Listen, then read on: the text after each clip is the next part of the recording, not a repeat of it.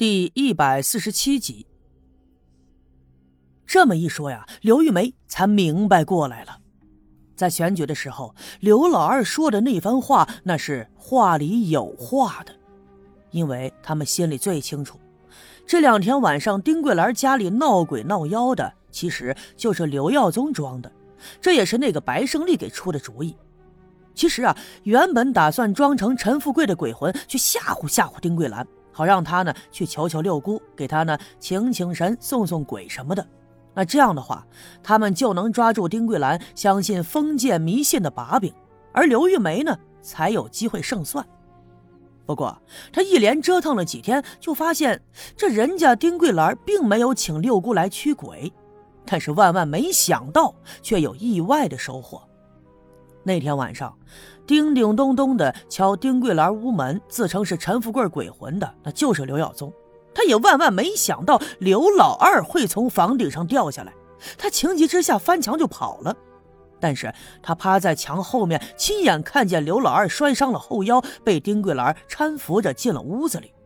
他就眼珠子一转，想出了主意了。回家以后，赶紧告诉了他的媳妇刘玉梅。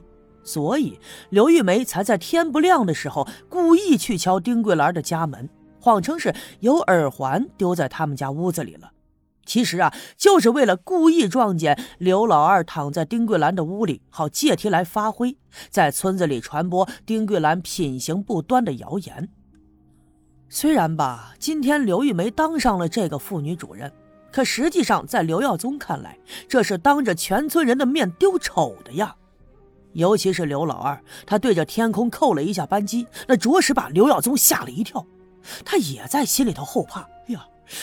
如果真的如老二所说，当时他这枪里是有子弹的，在屋顶上冲着自己开枪的话，恐怕呀，现在自己的小命已经没了。刘老二敢如此在众人面前给丁桂兰撑腰，想必他已经多半知道了是自己在装神弄鬼。那样的话，自己以后的日子可会有不少的麻烦呢。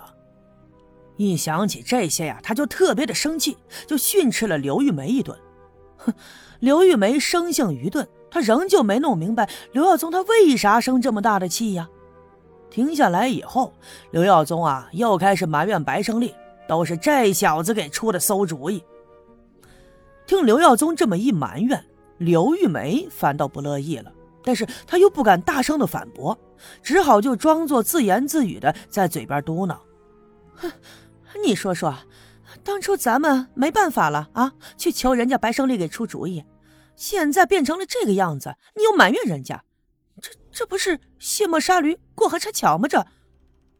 见刘玉梅替白胜利说话，这刘耀宗的火腾的一下子就起来了，他再一次就想起之前的时候，就听村里人风言风语。说是白胜利和自己的媳妇儿是纠缠不清，于是他一时忍不住情绪激动，抬起手就给刘玉梅啪一巴掌，而刘玉梅完全没有防备，被他这一下子打的是眼前金星乱冒，身子滴溜溜的就转了俩圈扑通一声摔在地上，这脑袋磕在了门框上，一翻白眼就给昏了过去。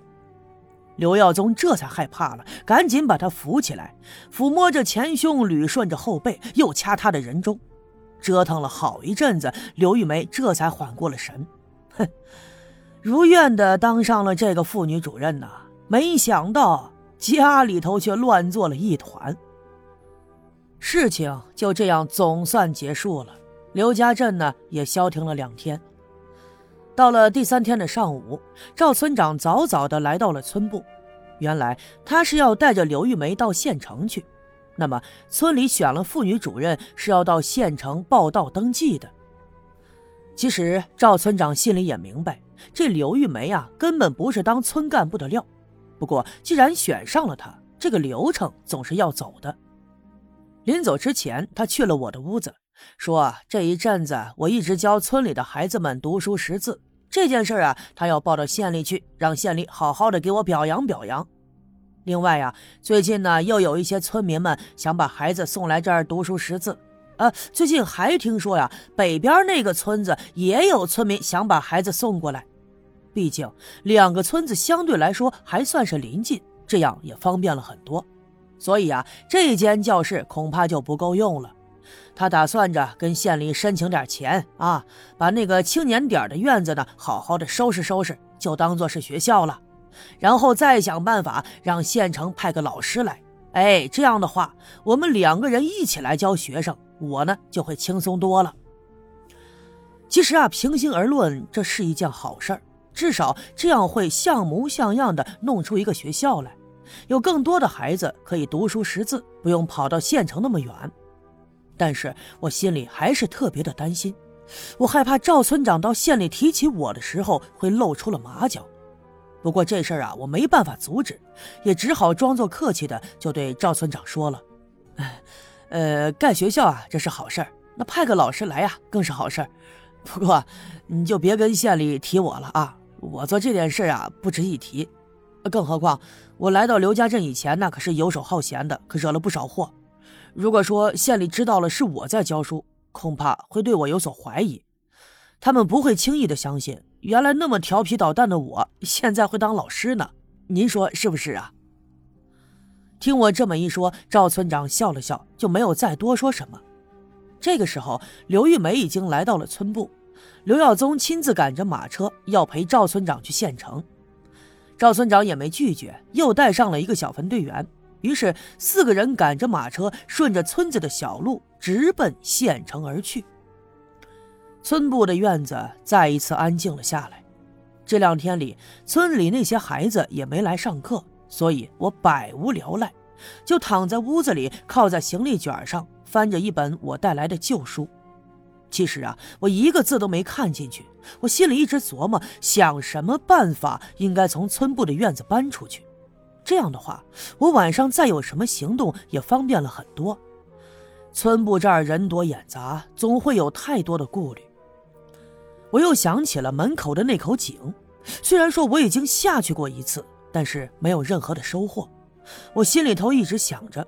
无论怎么说，那口井应该都是有通往别处的道路的。可是为什么我下去的那一次就没找到任何的蛛丝马迹呢？正在我躺在炕上胡思乱想的时候，门外传来了脚步声，吱呀一声，门打开了。我抬头一看，进来的是赵金凤。她突然来到我的房间里，把我吓了一跳。我连忙坐起来，刚想开口问她。可我发现赵金凤嘴唇紧绷，正在微微的颤动。她瞪大了眼，就这么盯着我。她的眼圈通红，我分明就看到她的眼里头有泪水。